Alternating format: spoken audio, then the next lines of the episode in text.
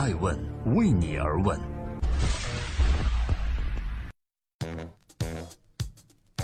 Hello，大家好，二零一七年的十二月二十七日，今天是星期三，我是爱成，欢迎聆听守候爱问每日人物，每天晚上九点半准时上线，记录时代人物，探索创新创富。马云的二零一七，他人笑我太疯癫，我笑他人看不穿。回顾马云的二零一七，他投资了什么，创业了什么，到底做了哪些改变呢？正在播出爱问每日人物，感谢主编高原，编辑温博，敬请关注爱问马云的二零一七。马云的二零一七是大放异彩的一年，阿里巴巴的市值就很好的说明了这一点，在全球市值排行榜上稳坐第六、第七的位置。在国内，唯一能与阿里巴巴市值一较高下的企业也只有腾讯。这一年也正是马云与马化腾的竞争走向白热化的一年。这一年，马云还频频爆出金句：一个月挣一两百万很高兴。但一个月挣一二十亿的人其实是很难受的，这也让人不禁怀疑，是不是马云太成功导致膨胀了？马云的热点话题其实一直伴随着二零一七年的每一个月。先是他一月份与特朗普会晤，成为特朗普上台后会见的第一个中国人；二月呢，则与百联集团在上海宣布达成战略合作；三月份可以说是马云的电商宣传月。马云不但出访演讲，而且还邀请了多个国家的领导到企业参观，特别是马来西亚的高层和商务人士。此举也促成了环球转型论坛的顺利召开。四月，刚刚当上联合国秘书长助理的马云，还以青年创业和小企业特别顾问的身份来到联合国日内瓦总部述职。在九月成功摘得中国首富桂冠的马云，在十月迎来了丰收月。二零一七年的云栖大会上，马云不但推出了阿里新的发展战略，还成立了达摩院，接见新加入阿里的多国科学家。而双十一，淘宝销售额再创新高，达到一千六百八十二亿。除此之外，歌手、魔术师、演员、乡村教育家小二，二零一七年多重身份的杰克马，依然将他自带热点的天赋进行到底。大家好，这里是爱问每日人物，欢迎回来。cos 杰克逊当功夫电影主演是作秀还是热爱？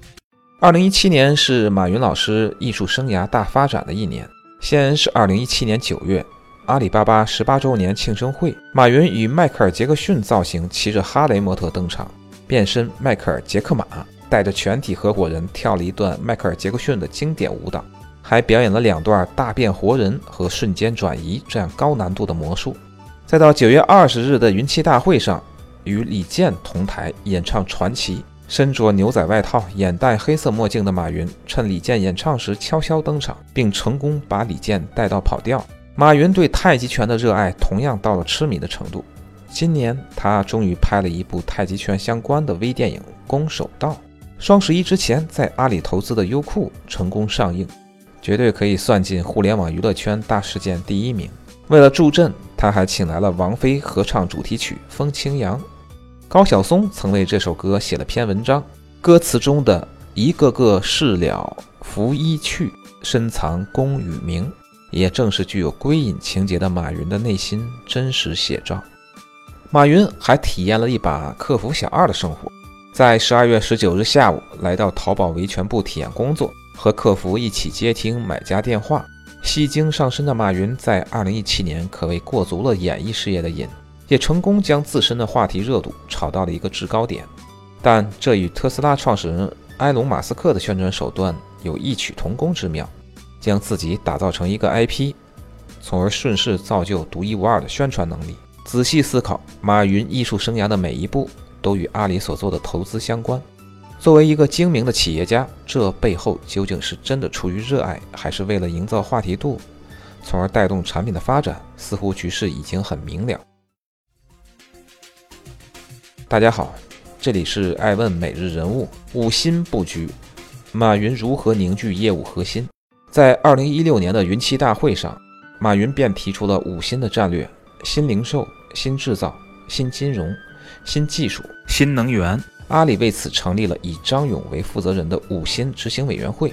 这也是阿里二零一七年的主要战略布局的核心思想。在二零一七年，五新分别以借助支付宝、达摩会零售业的形式，在各自蓬勃发展。二零一七年可以被称为新零售元年，阿里希望能够成为新零售场景的定义者。在二月，阿里在国内市场继续深耕，新零售落地的思路也开始显现。其中重大事件是与百联集团在上海宣布达成战略合作。从私有化银泰开始，阿里已经相继联合百联、苏宁等众多零售巨头。从私有化银泰开始，阿里已经相继联合百联、苏宁等诸多零售巨头，还整合了三江购物等多个线下商场和超市，持续在线下圈地。随后再从大润发到盒马生鲜，阿里成功的形成了一套资源上云、能力下沉的完整体系。十一月二十日，阿里巴巴与高鑫零售达成战略合作，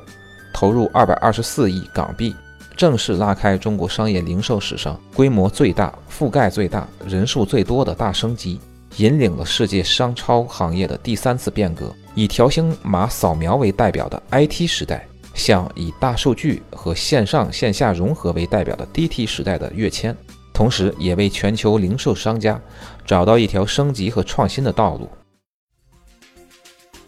大家好，这里是爱问每日人物，我是高原。深陷迷局，马云如何应对反阿里联盟？二零一七年，腾讯与阿里之间的硝烟再度弥漫。先是在乌镇互联网大会上，饭局风波一度爆红网络。网易的丁磊和刘强东、王兴组建的两个顶级饭局都没有邀请马云，马云对此倒是表示毫不在意，邀请我我也没时间。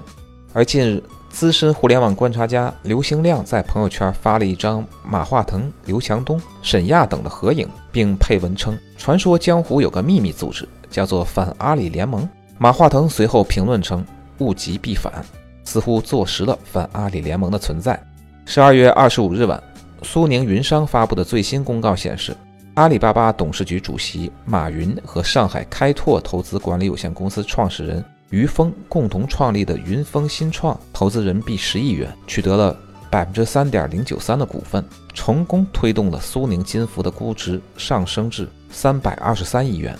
推动苏宁发展的同时，也在较大程度上牵制了腾讯投资的京东。在乌镇的饭局风波后，马云与马化腾没有硝烟的战争再一次宣告升级。除此之外，在二零一七年，阿里还深陷抄袭门。虽然推出的产品越来越多，但却被指在多个产品逻辑与设计思路方面存在抄袭行为。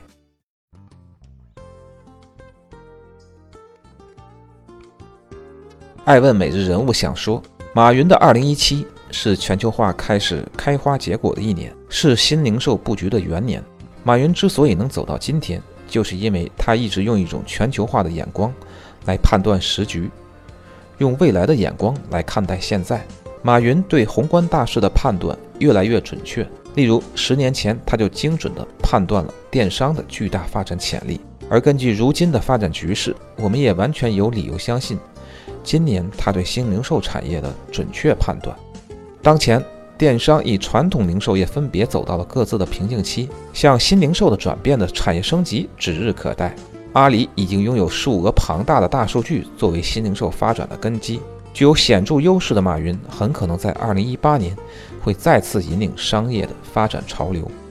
马云的2017也是被中国另外互联网半壁江山联手围攻的一年，其背后的危机是和腾讯在各领域竞争越来越激烈。乌镇饭局后，反阿里联盟也不再遮遮掩掩，正式宣告浮出水面。可以预见，二马之争在2018年将会愈演愈烈。但马云在全球化的布局以及在世界商界的影响力，也许会是马云立于不败之地的法宝。爱问是我们看商业世界最真实的眼睛。